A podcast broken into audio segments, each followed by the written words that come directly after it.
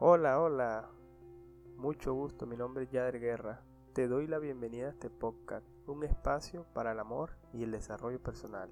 Quiero con este lindo proyecto brindarte orientación y asesoría de cómo funciona esa magia del amor y de cómo llevarlo al desarrollo personal. Estás escuchando antes de amar.com, un programa donde vamos a discutir temas de amor y desarrollo personal para todas aquellas personas que desean tener un amor real y vivir de él. Estoy muy feliz de tenerte aquí. Prepárate, porque tu camino comienza ya. Este es tu podcast. Iniciemos. Esta vez quiero comenzar por agradecer a todas aquellas personas que escucharon de corazón mis podcasts. Este es el quinto podcast.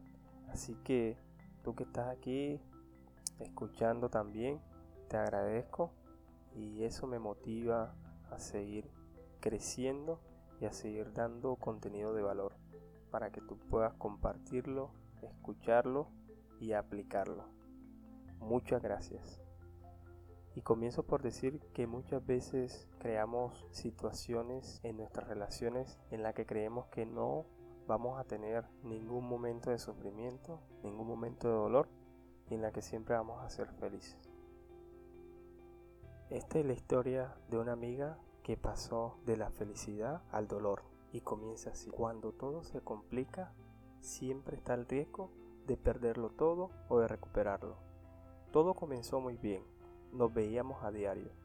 Todos los momentos eran felices y cada uno estaba pendiente del otro.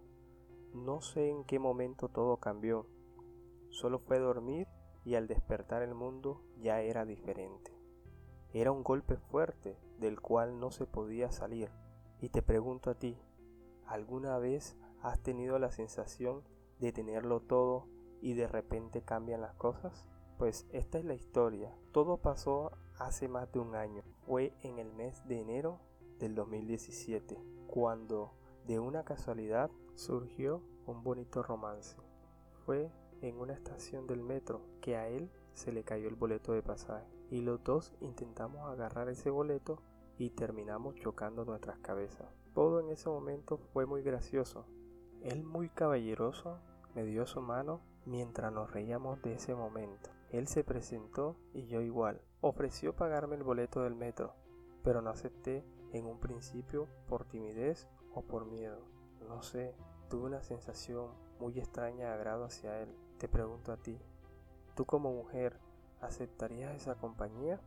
Después de ese momento comenzamos a hablar por muchos días. Salimos a conocernos mejor y todo se sentía en un ambiente de romanticismo y de muchas expectativas. Esas salidas confirmaron que queríamos darnos la oportunidad de tener una relación y así fue.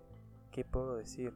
Que todo en ese momento se veía tan fácil y amoroso, pero como toda relación en un principio, todo es bonito. Qué maravilla es amar y dejarse conquistar. Te agradecería de corazón que compartas este podcast con todas las personas que tú crees que lo van a necesitar y así me estás apoyando en este lindo proyecto. También tengo mi sitio web www.anteteamar.com para que tengas contenido de valor cada día que lo necesites, para que te suscribas. También puedes suscribirte a este podcast para que recibas la notificación cuando yo grabe un tema nuevo. Te invito a activar esas notificaciones. Claro que aquí abajo te dejaré toda la información también si tienes alguna historia que contarme, una recomendación o algún consejo que me ayude a darte el mejor contenido cada día, puedes contactarme en mi correo electrónico anteteamar.com Y te pregunto esta vez, ¿crees en el amor? Porque si crees en amar y ser amado, vas por buen camino. Aunque muchas veces sufrimos, también tenemos muchas alegrías con las cuales nos sentimos completamente fuertes, vitales y llenos de vida. Sigo con mi relato. Ya teníamos cerca de un año de estar de novios y las cosas comenzaban a volverse tormentosas. Te aseguro que no sé en qué momento cambió todo eso bonito que nos hizo enamorar. Durante esos días intentamos revivir la relación, pero la mala racha Parece que nos hubiese pasado destruyendo ese sentimiento tan bonito que sentíamos uno por el otro. Llegaron las deudas, nos quedamos sin empleo y estábamos en un mundo del cual no te deseamos que estés nunca. Pero cada mañana que nos hablamos no sabíamos si darnos los buenos días o dejar las cosas. Total, ya parecíamos vecinos. Fuimos por ayuda profesional, un psicólogo de pareja. Al principio ninguno de los dos creía en eso, ni tampoco estábamos dispuestos a ir. Pero llegaría el momento en que iba a estar en una verdadera prueba nuestro increíble amor. Él salió ese día temprano, camino a buscar empleo. Ese día lo sentí como si se estuviera despidiendo, porque me saludó como nunca lo había hecho, todo cariñoso, con ánimo de salir adelante y con una sonrisa que me contagió a mí. Ese día esperé su llamada como siempre por la noche, pero no me llamó. Pero ya cuando estaba dormida, mi teléfono sonaba insistentemente, como si las malas noticias me las fueran a dar. Y preciso. Así sucedió.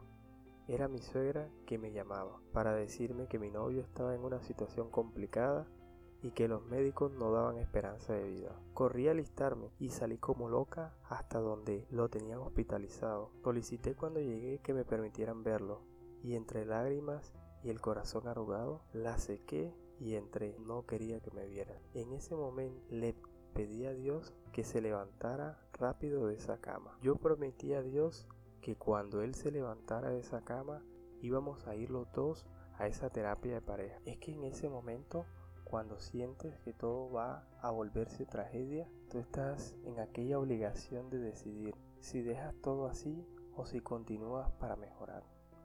Pasaron algunas semanas en que no despertaba. Yo seguía a su lado cuidando de él. Debía estar atenta a las recomendaciones que decían los médicos. Una noche él apretó mi mano con mucha fuerza. Sentí una felicidad inmensa.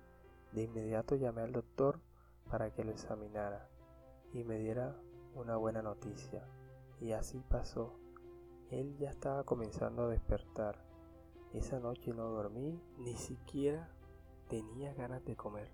Era un sentimiento y una emoción tan grande que fui hasta la capilla del hospital para agradecer por ese milagro. Pasada una semana, le dieron de alta.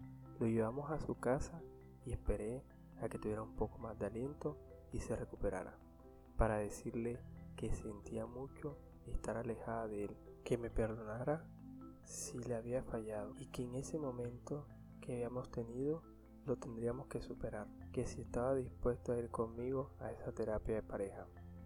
Él también se disculpó conmigo, me dijo lo mucho que lo sentía y que me amaba. Estar al borde de la muerte lo hizo reflexionar que yo era la mujer de su vida y que sería maravilloso ir a esa terapia. Y déjame decirte que todo mejoró gracias a esas terapias. Fueron maravillosas, nos hicieron descubrir, mejorar y cambiar nuestros hábitos como pareja.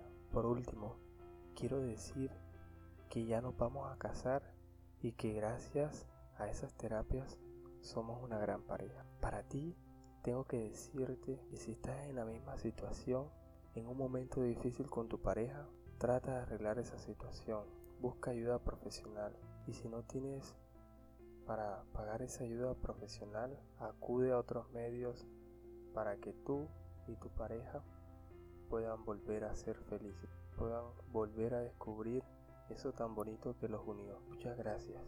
Esta es mi historia. Bueno, espero que no te hayas aburrido con esta historia. Por el contrario, espero que esta historia te motive y te inspire a transmitirla y a compartirla con los. Y que esto ayude a mejorar tu relación si en esa situación estás. O no esperes a que tu relación llegue a ese momento de dificultad. Siempre trabaja para mejorar cada día tu relación. Por otro lado, te agradecería de corazón que compartas este podcast con todas las personas que tú crees que lo van a necesitar y así me estás apoyando en este lindo proyecto.